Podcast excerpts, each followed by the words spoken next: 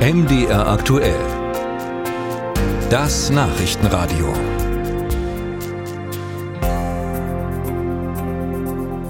Die Inflation ist schuld, dass die Zinsen so hoch gestiegen sind denn die hohen Zinsen dämmen die Inflation ein.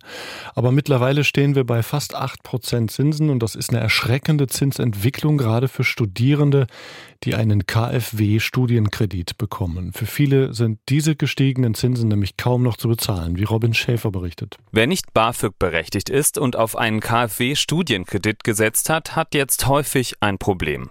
In der Corona-Pandemie übernahm die Bundesregierung noch für fast zweieinhalb Jahre die Zinsen während der Auszahlung. Der Studienkredit schien attraktiv. Doch seit Ende September 2022 ist damit Schluss. Aktuell sind fast 8% Zinsen fällig. Nicole Gohlke warnt vor einer Schuldenfalle. Sie sitzt für die Linke im Bundestag. Viele der Studierenden wurden während der Corona-Phase ermuntert, KfW-Kredite, Studienkredite abzuschließen. Da wurden sie gelockt gewissermaßen von der alten Bundesregierung noch mit eben der Übernahme von Zinsen.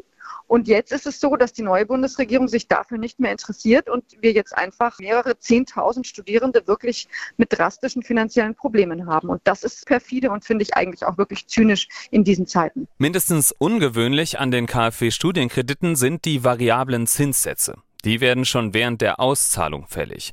Das heißt, es wird direkt ein Teil der Summe, die monatlich vereinbart wurde, als Zinsen einbehalten. Je höher der Zinssatz, desto weniger Geld kommt bei den Studierenden an. Wer also zum Beispiel in den letzten Jahren bereits 15.000 Euro ausgezahlt bekommen hat, muss aktuell fast 100 Euro Zinsen zahlen, jeden Monat.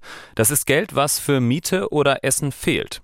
Welche Folgen die Zinserhöhung hat, erlebt Matthias Müller. Er ist Abteilungsleiter Ausbildungsförderung des Studentenwerks Halle. Aktuell erreichen ihn vermehrt Anfragen von Studierenden, die einen Kreditvertrag mit der KfW abgeschlossen haben. Ein KfW-Studienkredit kann er aktuell fast keinem empfehlen. Also ich sage mal so, im absoluten Notfall ist es immer noch ein Instrument, um ein Studium zu Ende bringen zu können. Das Studentenwerk Halle ist ein sogenannter Vertriebspartner der KfW in Sachen Studienkredit. Das heißt, es berät die Studierenden für die KfW.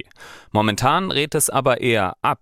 Zusammen mit den Studierenden werde jetzt immer zuerst nach Alternativen geschaut. Die Bundestagsabgeordnete Nicole Gohlke hat zusammen mit anderen Abgeordneten eine kleine Anfrage zu den KfW-Studienkrediten gestellt. Angesprochen auf die explodierenden Zinsen schreibt die Bundesregierung, Nach Auskunft der KfW erzielt sie mit dem Studienkredit keinen Gewinn, muss jedoch selbst kostendeckend arbeiten und daher über den Zinssatz die Kosten abbilden. Außerdem verweist die Bundesregierung darauf, dass zuletzt unter anderem Heizkostenzuschüsse und eine Energiepreispauschale an Studierende gezahlt wurden und es Verbesserungen beim BAföG gegeben habe. Nur eigentlich soll der Studienkredit der staatlichen KfW Studierende entlasten, die eben kein BAföG beziehen. Wer BAföG berechtigt ist, dürfte selten einen Kredit abschließen. Gohlke fordert, dass der Bund zumindest einen Teil der hohen Zinsen übernimmt. Die linken Politikerin sagt, wenn die Zinssätze weiter so bestehen, dann ist es eine völlige Fehlkonstruktion. Weniger konkrete Auszahlung plus sozusagen eine längerfristige höhere Verschuldung.